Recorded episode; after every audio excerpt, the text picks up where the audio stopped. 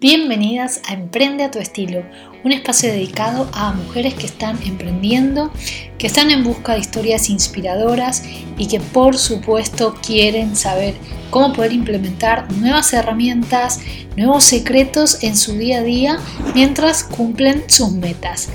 El día de hoy tenemos una invitada que es una gran amiga mía desde hace algunos años, eh, que la verdad yo la conocí trabajando en su primer emprendimiento que se llamaba Todas tus tiendas, que para mí fue un mega hallazgo y era un directorio de moda, de moda de diseño de autor en Argentina, en Buenos Aires específicamente, y que ahora desde hace un par de años más o menos decidió abrir un nuevo emprendimiento viendo todas las necesidades que había en el rubro de la moda, de belleza y de lifestyle junto a una socia.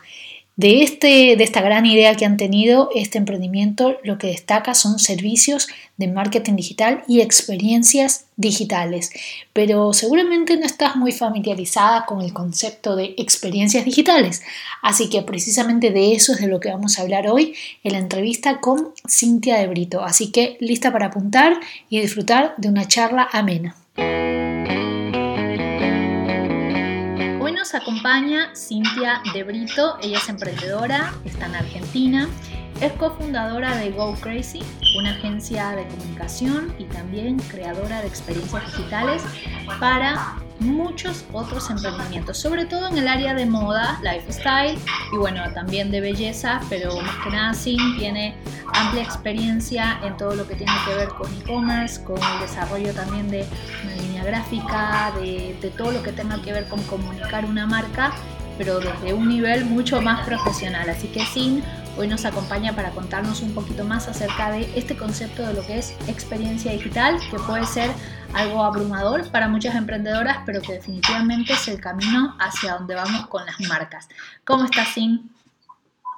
Hola a todos, ¿cómo están? Muy bien, muy bien. Bueno, encantada de que podamos coordinar esta entrevista. Con Sin, eh, desde el año 2018 dijimos, hay que entrevistarte, pero bueno, sin es mamá de, un par de mellis. Así es, de un par de mellis eh, que bueno, le han puesto la agenda al revés. Entonces, entre cosas y compromisos y cambio de país, eh, de mi parte también se nos fue aplazando la entrevista hasta que finalmente pudimos coordinarla hoy. Bueno, Sin, cuéntanos Háblanos de Go Crazy, que es tu agencia junto con tu socia, con la cual estás trabajando con muchos emprendimientos y también con marcas ya bastante posicionadas en, Argentina. Cuéntanos.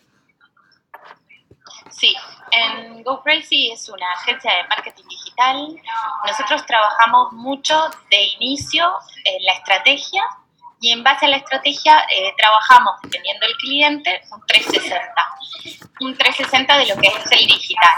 ¿A qué nos referimos? Primero la estrategia, después desarrollamos cuál va a ser em, el contenido fotográfico que, que va a haber, si lo desarrollamos nosotros o por ahí la marca tiene su propio contenido. De ahí armamos como toda la planificación de la comunicación de la marca, ya sea en redes, ya sea newsletters, ya sea eh, pautas que también manejamos. Siempre recomendamos hacer campañas publicitarias porque hoy en día la verdad que las redes... Eh, si no haces pauta, mucha gente confunde. La, sí, claro, la gente confunde hay veces también y creen que la pauta es, es como uno comprar algo. No, para nada. La pauta es simplemente dar visibilidad, expandir el trabajo que uno hace, amplificar, eh, como diría mi socia Dolo, eh, amplificar los contenidos que uno desarrolla, ¿no? que tanto también trabajo lleva y es importante dar a conocer.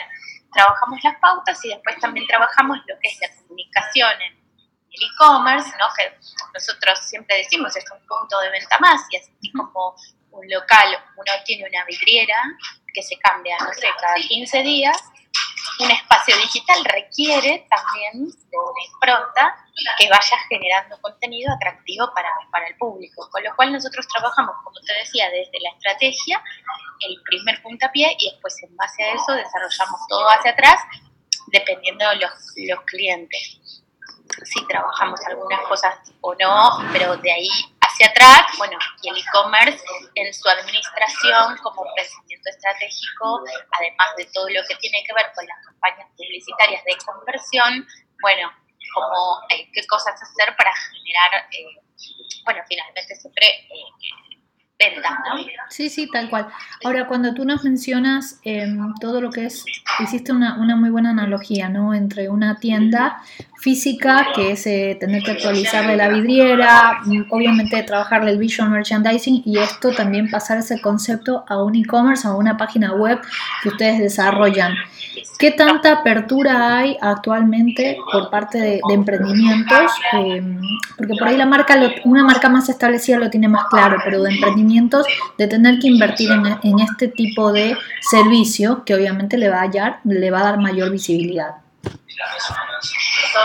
Mira, lo que pasa es que el desarrollar una, digamos, una página, sea un e-shop o sea una página de, tipo blog o que genere contenido, bueno, dependiendo del enfoque, no diría institucional, porque ya institucional ha quedado como de modelo. Pero un espacio donde uno comunica, eh, lleva eh, un presupuesto alto. Entonces hay veces claro, cuando uno arranca es medio difícil tener ese presupuesto, pero es tan importante porque es como la comunicación y la imagen de marca, ¿no? Es el canal por el cual, porque sí, las redes son un, canal súper importante, pero como sabemos las redes van mutando. Entonces es importante que uno esté acompañando ese espacio para poder convertir lo que es ese seguidor en un cliente real, ¿no? Por supuesto hay un trabajo eh, de fidelización, un trabajo de generación de contenido. Bueno, vos, Ani, lo haces a la perfección y, y, vos misma sabés y todos los que te siguen saben de que eso requiere una inversión de tiempo, de trabajo y también de presupuesto. Pero cada vez más, eh, como que los emprendedores y bueno, las marcas ya hoy en día ya lo saben, la importancia de tener un espacio eh, online para generar la comunicación con Para brindar contenido, para brindar conversación, más allá de las redes, que por supuesto es súper importante también. Sí, en la parte de lo que es e-commerce, em, que muchas personas prefieren en vez de crearse su propia tienda, utilizar como, bueno, tercerizar, digamos, esta función, ¿no? Y van a una, se me ocurre, el único que se me ocurre ahorita es tienda nube, por poner un ejemplo, es como que dice, bueno, yo misma me armo la tienda y entonces ahí veo si vendo o algo. Esto es, eh, no por quitarle crédito a tienda nube puntualmente, pero ¿esto es acertado o, es, o está bueno solo para un periodo de tu emprendimiento hasta que puedas hacer una inversión más fuerte? Mira, nosotros siempre recomendamos usar una plataforma de base. ¿Por qué? Hacer un desarrollo de un e-shop de cero realmente es un presupuesto muy alto.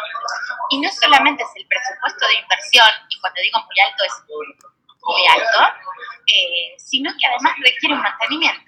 Entonces, tener una plataforma de base, sea en la nube, que es con la que más trabajamos nosotros, porque consideramos que es la mejor en lo que respecta al backend, en lo que eh, vendría a ser el lugar donde vos administras tus productos, podés armarle a tu tienda, tenés que poner los banners, podés ordenar los productos de la manera que a vos te parezca más conveniente, las categorías pero también hay otras plataformas, está lo que es e-commerce, bueno, después están otras plataformas como PrestaShop, que son menos conocidas, pero que tienen la misma funcionalidad. Todas tienen un costo de uso, pero también tienen beneficios, porque son empresas que se dedican a brindar la mejor plataforma en el mercado para el eShop. Entonces, todo el tiempo están desarrollando nuevas funcionalidades. En el caso de que vos si tuvieras una plataforma propia, no las podrías tener porque tendrías que agregarlas. Por ejemplo, el día de mañana, hace poco, PayPal eh, permite ahora que puedas sacar la plata ahora acá en, Argentina. Antes no se podía. Entonces, bueno, Tienda Nube, por ejemplo, tiene la opción de la integración de PayPal. Si vos fueras a WooCommerce, WooCommerce no tiene por default esa integración. Si no, tenés que pedirle a un desarrollador que te haga esa integración. Lo mismo con los medios de envío. Entonces, a la larga, primero, es más engorroso no tener una plataforma de base y además más costoso. Eh, después, usando de base esa plataforma, uno puede usar un template que es como el diseño estándar que brinda la nube, que para el arranque siempre lo recomendamos, si hay un buen tuneo de, de una imagen, ¿no? O sea, armar bien los banners, poner formato que corresponde, bueno, algunas cositas. Nosotros trabajamos, de hecho, las dos posibilidades de hacer con template o, desarrollar a medida. El desarrollo a medida es más para, para marcas grandes. O para marcas que realmente quieren manejar una identidad muy eh, particular y nosotros también lo recomendamos. No sé, por ejemplo, eh, trabajamos con una marca de camisas intervenidas que era bien trash y bueno, con ella hicimos un diseño medida que se llama Oveja Negra Camisas. Bueno, si van a la tienda van a ver que realmente tiene como todo, tiene como grafitis hechos de, de, fondo. Claro, del mismo diseño, sí, sí. Eso es un desarrollo que hicimos a medida que realmente ah, comunica esta eh, identidad de marca, ¿no? que es lo que para nosotros es fundamental. Pero si una marca decide arrancar con un template, también está bien mientras haga un buen, eh, se tome el tiempo y el trabajo o, se contacte con una agencia que también lo pueda hacer para armar, digamos, un diseño lindo, con una estética linda, tocando algunas cositas menores que se pueden hacer. Entonces, eso se puede como el arranque está, bueno. Siempre es importante que tenga un buen diseño. A ver, hay veces no se puede, pero si solamente es poner fotos y bueno, no, está bueno porque, no sé, por ejemplo, los banners siempre tienen que tener un call to action. Call to action es un botón. Bueno, requiere diseño. Si vos plantás una imagen ahí, ¿cómo la gente sabe que tiene que tocar eso? Que eso te lleva a algún lugar. De hecho, como un error común, y perdón, me voy por las ramas, que muchas veces se tiendas que, de hecho, las imágenes no tienen link a nada. Claro. ¿Cómo vamos a vender si no les estamos indicando una imagen sola, sin ningún call to action, sin link a nada? Y esto es un problema que no solamente pasa en, en las bueno, en las tiendas en sí, que es donde para cómo tendría que estar totalmente enfocada eh, hacia la acción, ¿no? De que compren sino también que lo podemos ver desde el momento de las redes sociales, que ustedes también se lo manejan a las marcas. Em, y ustedes habrán visto errores o clientes que les vienen por primera vez y que habían estado cometiendo ese error de nunca orientar a un posible, a un usuario para que se convierta en un posible cliente, ¿no? ¿Por qué tú crees, en toda la experiencia que, has tenido con clientes y todas esas, por qué tú crees que la gente tiene tanto miedo, sobre todo emprendedores, a poner estos call to action, estos botones a, la acción para que la gente compre, para que los busque, para que los solicites? ¿Cuál es la excusa que te suelen dar? No, en lo que es web, por ejemplo, es desconocimiento. Totalmente desconocimiento, porque digo, bueno, acá le tenés que poner un link. Ah, ¿se puede poner un link? No se me había ocurrido. claro. Pero claro, ah, tengo que poner un botón, sí, claro, porque vos le tenés que indicar a la persona, porque primero, más allá del público, que eso es fundamental, ¿no? O sea, estamos comunicando, todos tenemos que saber a qué público comunicamos, ¿no? Eh, pero tiene que ser fácil. Una tienda online tiene que ser fácil, porque no tenemos la persona que nos atiende. Vos en el local tenés una vendedora que te explica, te dice, te señala. Acá es como es un autodidacta que entra a tu tienda online y que tiene que sentirse bien atendido. Es por eso que nosotros agregamos lo que llamamos experiencias online. ¿Qué, qué es? La experiencia online va más allá de lo que es eh, el e-commerce, porque complementa para hacer o lanzamientos o para sales o simplemente para dar un mayor lazo con, con el cliente, porque por ejemplo, para los lanzamientos la mayoría de la gente se ocupa en hacer eventos, ahora ya no tanto, pero siempre se hacen eventos en un punto fijo, ¿no? En un, local, en un restaurante, organizan los eventos. Hay muchísima gente en el interior y en otros países que quieren ser parte y no, no están acá para ser parte. Y es una comunidad que dejas afuera que, que, que quiere estar, entonces, eh, las experiencias online permiten poder realizar algún tipo de evento donde todos sean partícipes, que sean divertidos. No sé, por ejemplo, eh, para Monoblog hicieron, tenían un lanzamiento de una nueva línea de cuadernos. La consigna era renovar tu escritorio. Entonces armamos una especie de quiz, pero un quiz tipo cosmopolitan, donde vos tenías que seleccionar determinados... Eh, determinadas opciones y te daba como resultado un perfil tuyo que era muy divertido, estaba Sheldon, bueno, había como muchos, eh, eh, había más de nueve perfiles, la idea era que todos se sintieran como, un test de eh, estilo para que armes tu espacio. Claro, claro, pero desde lo divertido, ¿no? Y el perfil después, obvio, estaba asociado a cuál es el kit de cuadernos eh, para vos, ¿no? Por supuesto, una acción de venta, pero fíjate cómo le buscas la vuelta para que la gente se divierta o simplemente lo haga de una... No necesariamente tiene que ser como lúdico, puede ser también informativo, eh, pero informativo desde lo amigable, desde la recomendación. Eh, también ahora estamos trabajando para hacer para una empresa, eh, una clínica estética, pero que quiere buscarle la vuelta en su comunicación para una mujer real. Entonces estamos desarrollando una experiencia online como una asesora que te ayude a decir cuál es el mejor tratamiento eh, para vos en función de lo que estás buscando, ¿no? Una asesora virtual, pero una asesora virtual desde la calidez, ¿no?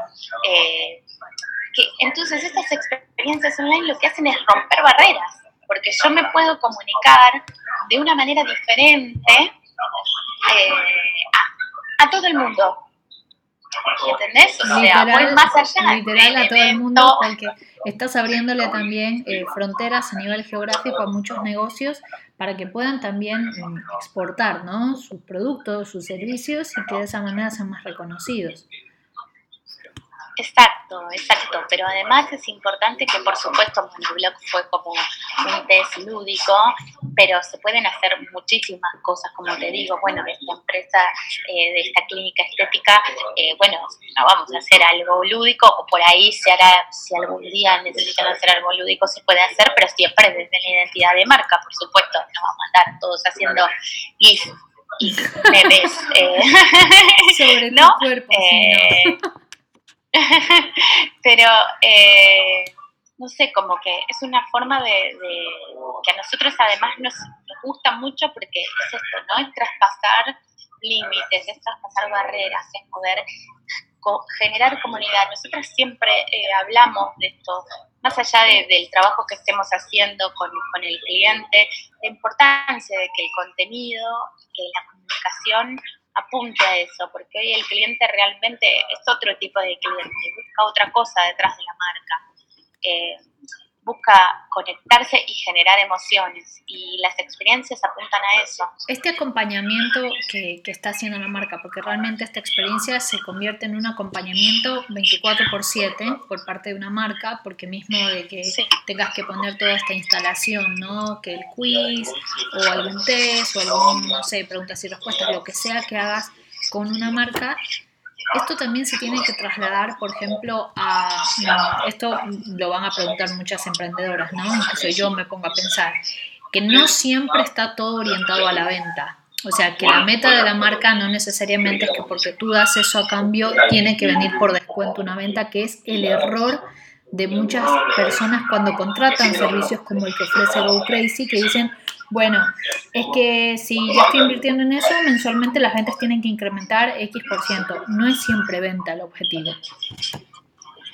No, no. De hecho, cuando nosotros trabajamos las redes, muchas veces dicen, bueno, y entonces esto como, bueno, por supuesto que el objetivo es vender de cualquier negocio. Lo que pasa es que uno tiene que saber exactamente qué es lo que está tratando. Si nosotros estamos cambiando la imagen, por decirte, de una empresa, y bueno, estamos haciendo branding.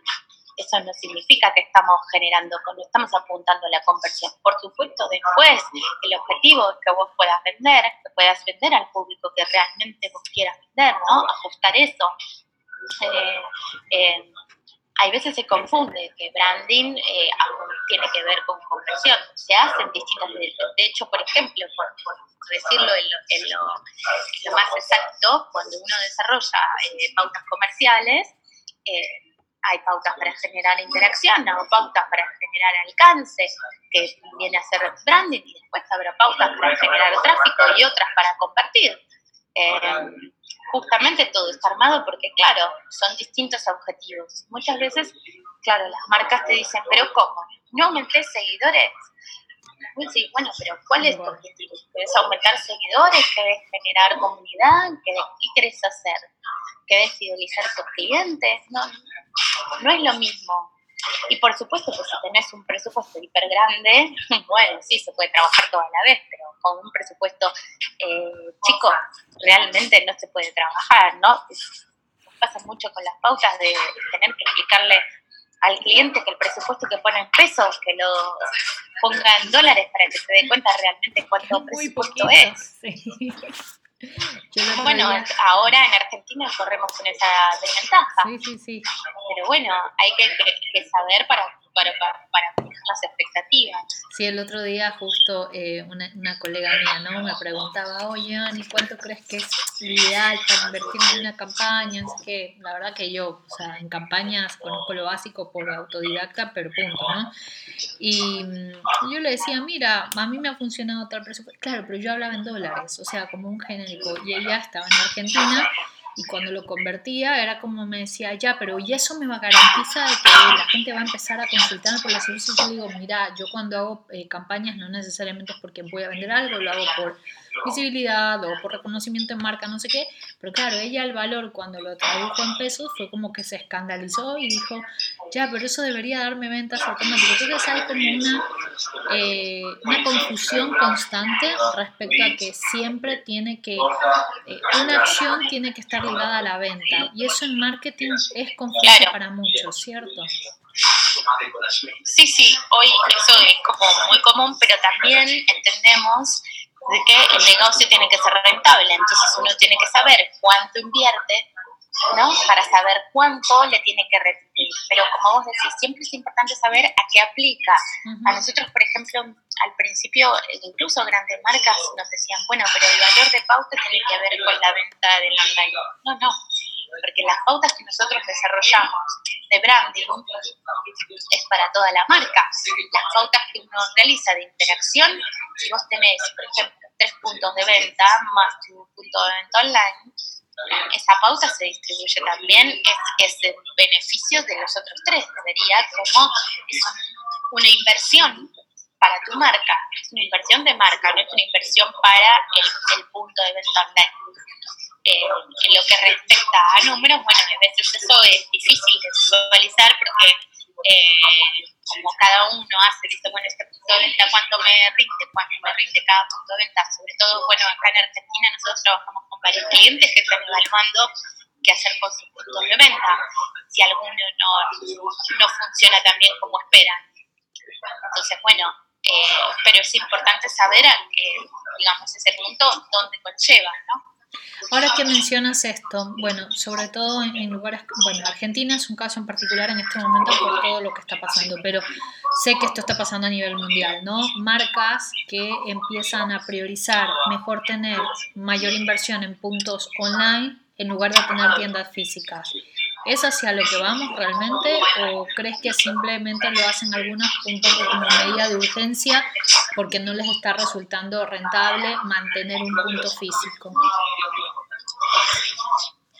La verdad que no sé hacia, hacia dónde vamos. Si vemos eh, eh, las grandes ciudades, sí, la verdad que no, no hay tantas tiendas físicas o, o tantos, tantas tiendas de diseño de diseño como hay acá.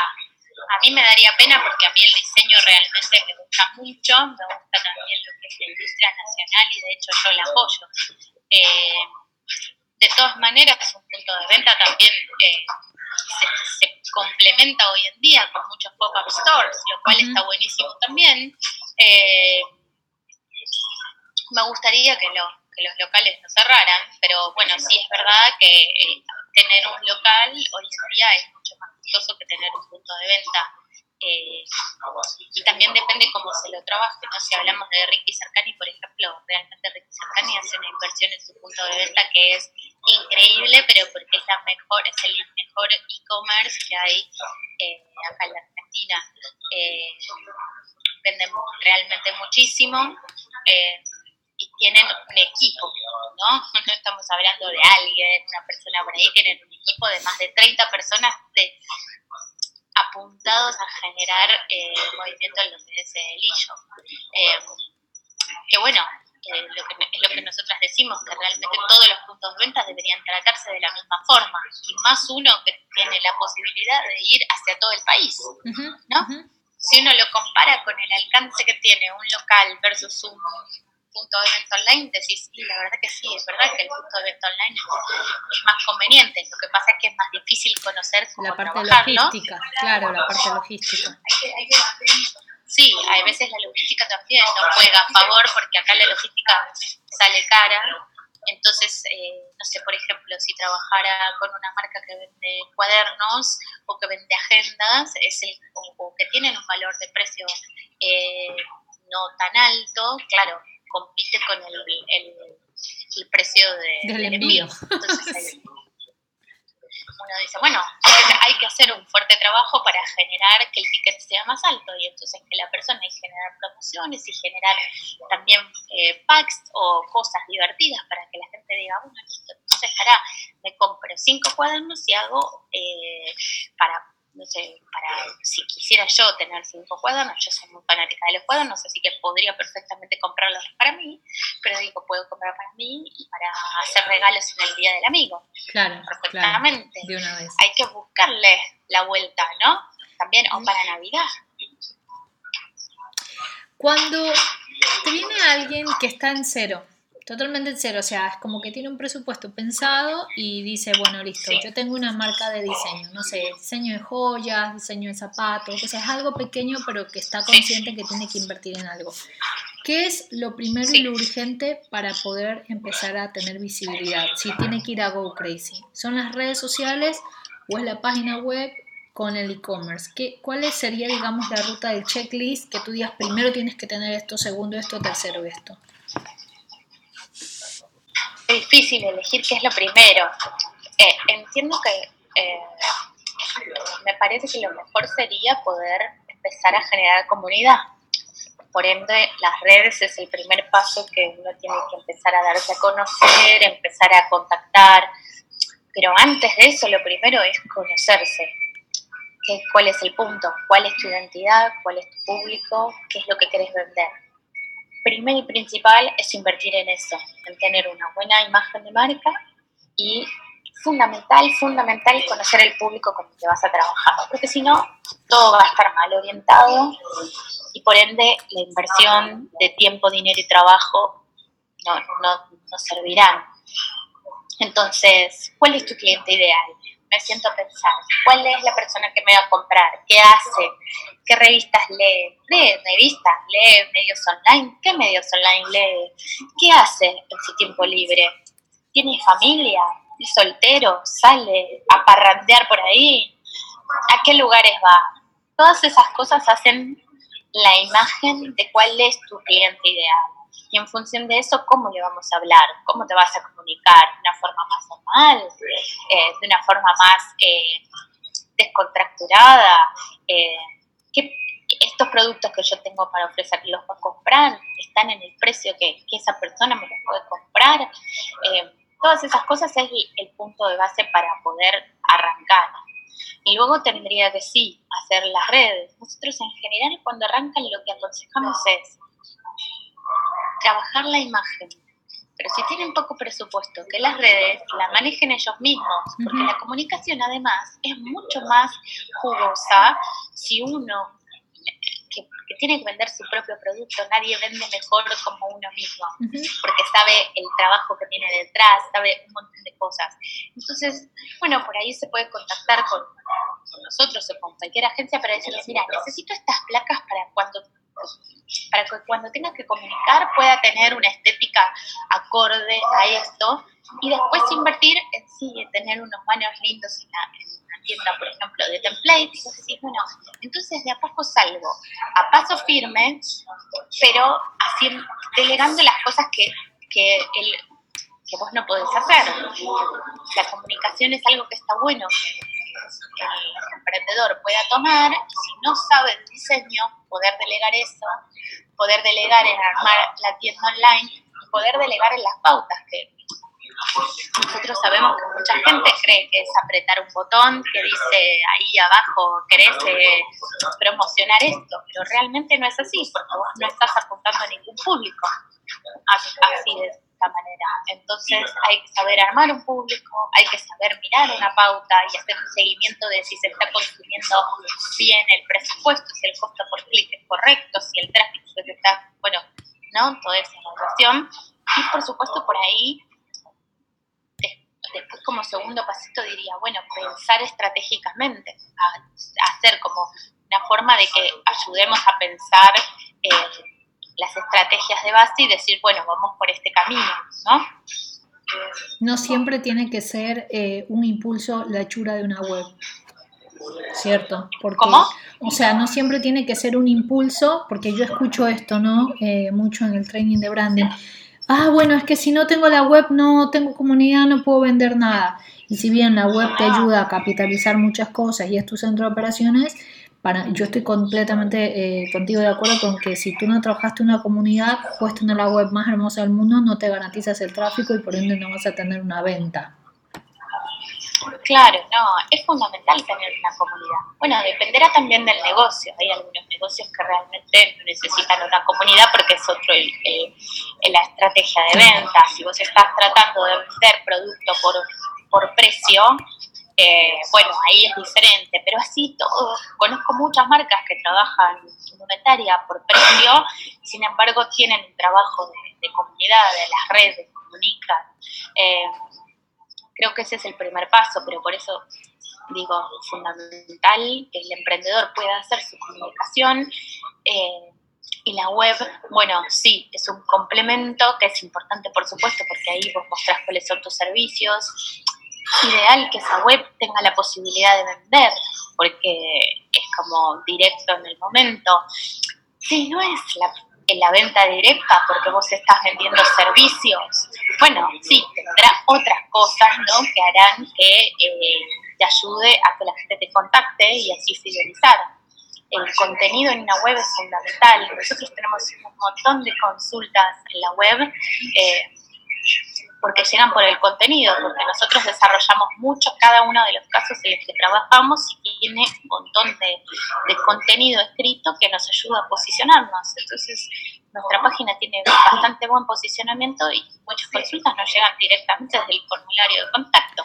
Sí. Eso es muy importante, chicas, las que estén escuchando, sea que tengan una web eh, con un blog insertado, sea que quieran tener un canal de videos en Instagram TV o en YouTube, sea que quieran tener redes sociales con mucho tráfico. No hay nada que fidelice más que el contenido de valor, que parece ya un término cliché. El otro día lo leía de otra emprendedora, decía, ay, te lo pueden pintar de todas las maneras, pero se llama contenido de valor. Y esto es 100% cierto porque eh, aunque tú no ves por ahí la venta reflejada enseguida que publicaste un post, enseguida que sacaste un video, vas generando esta fidelización que a largo plazo, en tres meses, seis meses, un año, esa gente te va a buscar a ti porque te empieza a posicionar como especialista. Sí, exacto. Ni hablar que en una tienda, eh, una tienda online o en una página web o en un blog eh, tiene que ver con el posicionamiento y el trabajo SEO, ¿no? Con el posicionamiento orgánico. Eh, pero sí, el contenido de valor es fundamental porque comunicando algo y es importante que eso sume valor para otro para que sea interesante. Y esto lo cerramos con el broche de oro del email marketing, que es algo que ustedes también trabajan entre sus servicios para poder fidelizar eh, a la comunidad que ya está envuelta dentro de una marca, ¿cierto? Sí, nosotros trabajamos eh, lo que es el automation. El automation tiene como, como objetivo que vos puedas armar una cascada de mails donde cada mail tiene un objetivo y se, me sale triguerea, perdón por la palabra, se, se envía, se acciona en función de, valga la redundancia, una acción que vos hiciste. ¿Esto qué quiere decir? Yo te mando un mail a vos primero, a todo mi público que esté suscrito, y habrá determinado público que no lo lea, que no lo abra, que no clique. Entonces el segundo mail va a tener como objetivo, por ejemplo, que sea el público que al menos lo haya leído. Entonces yo envío al segundo público, que es el público que le interesó, que lo abrió, porque el anterior ni lo abrió. Para el que no lo abrió, haré otra acción. Ah, mandaré otro mailing con otro subject que le genere más impacto para que lo abra. Entonces, el segundo mail tiene otra información, por supuesto, distinta al primero.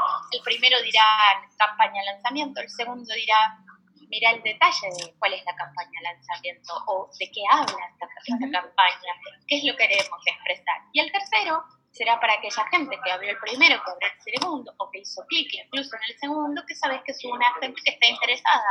Y en esa le podés contar más información o incluso le podés dar un descuento. ¿Por qué? Porque esa persona está interesada en el producto, ya entró, ya lo vio, entró la primera vez, entró la segunda vez, entonces es un cliente que está interesado en vos.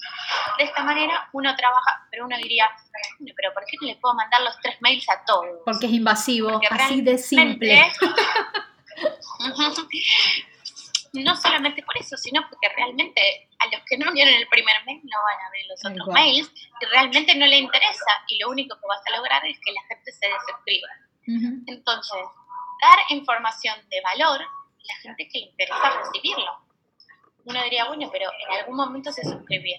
Sí, en algún momento se suscribió, por eso vos le tenés que dar la información que le interese y genial, hay veces cuando se hacen acciones o campañas sectorizadas, ¿no? Por ejemplo, por provincia, dar información. Nosotros armamos una vez una campaña donde nosotros les decíamos a dónde salir, cuáles eran los lugares que recomendábamos y todos los mails eran distintos en función de la provincia en la que estabas, eh, porque la marca tenía presencia en varias eh, provincias de la Argentina. ¿Qué mejor que recibir un mail que te dice en los lugares que están cercanos a vos. Y no que todos te hablan sobre capital y yo estoy en el sur para que no me interesa para nada porque no voy a estar ahora pudiendo disfrutar de eso Sí, sí, sí, totalmente. Bueno, sí, ha sido muy, muy bueno, muy fructífero poder conocer un poco más de este concepto de experiencias digitales, que en muchos de los casos las personas, bueno, creen que se trata de la implementación de algo muy sofisticado y que obviamente esto le sirve eh, a las chicas que están pensando ya sea o en abrir una, un e-commerce más adelante o en tener que contratar un servicio de estrategia, de que sepan cómo funciona, que no es de la noche a la mañana, que no se puede hacer de forma autodidacta aunque lo queramos eh, y que sobre todo hay personas que se dedican a crear esto que tú estás mencionando, ¿no? Dinámicas que fidelicen mucho mejor a una comunidad. Te agradezco muchísimo por tu tiempo y todos los consejos. gracias a vos. Y esto fue la charla con Cintia de Brito. Espero que la hayas disfrutado tanto como yo y que al mismo tiempo hayas podido conocer todas las novedades, las tendencias que se vienen para implementar en emprendimientos en el área digital. Ya sabes que si quieres conocer un poco más de Cintia de Brito o de Go Crazy, que es su emprendimiento, pues lo puedes encontrar todo detallado en el post del blog de animaya.com donde está alojado este podcast. Si tienes alguna amiga que crees que le puede servir esta información, recuerda compartírsela y te espero en un próximo episodio por acá en Emprende a tu estilo. Que estés súper, súper bien. Chao.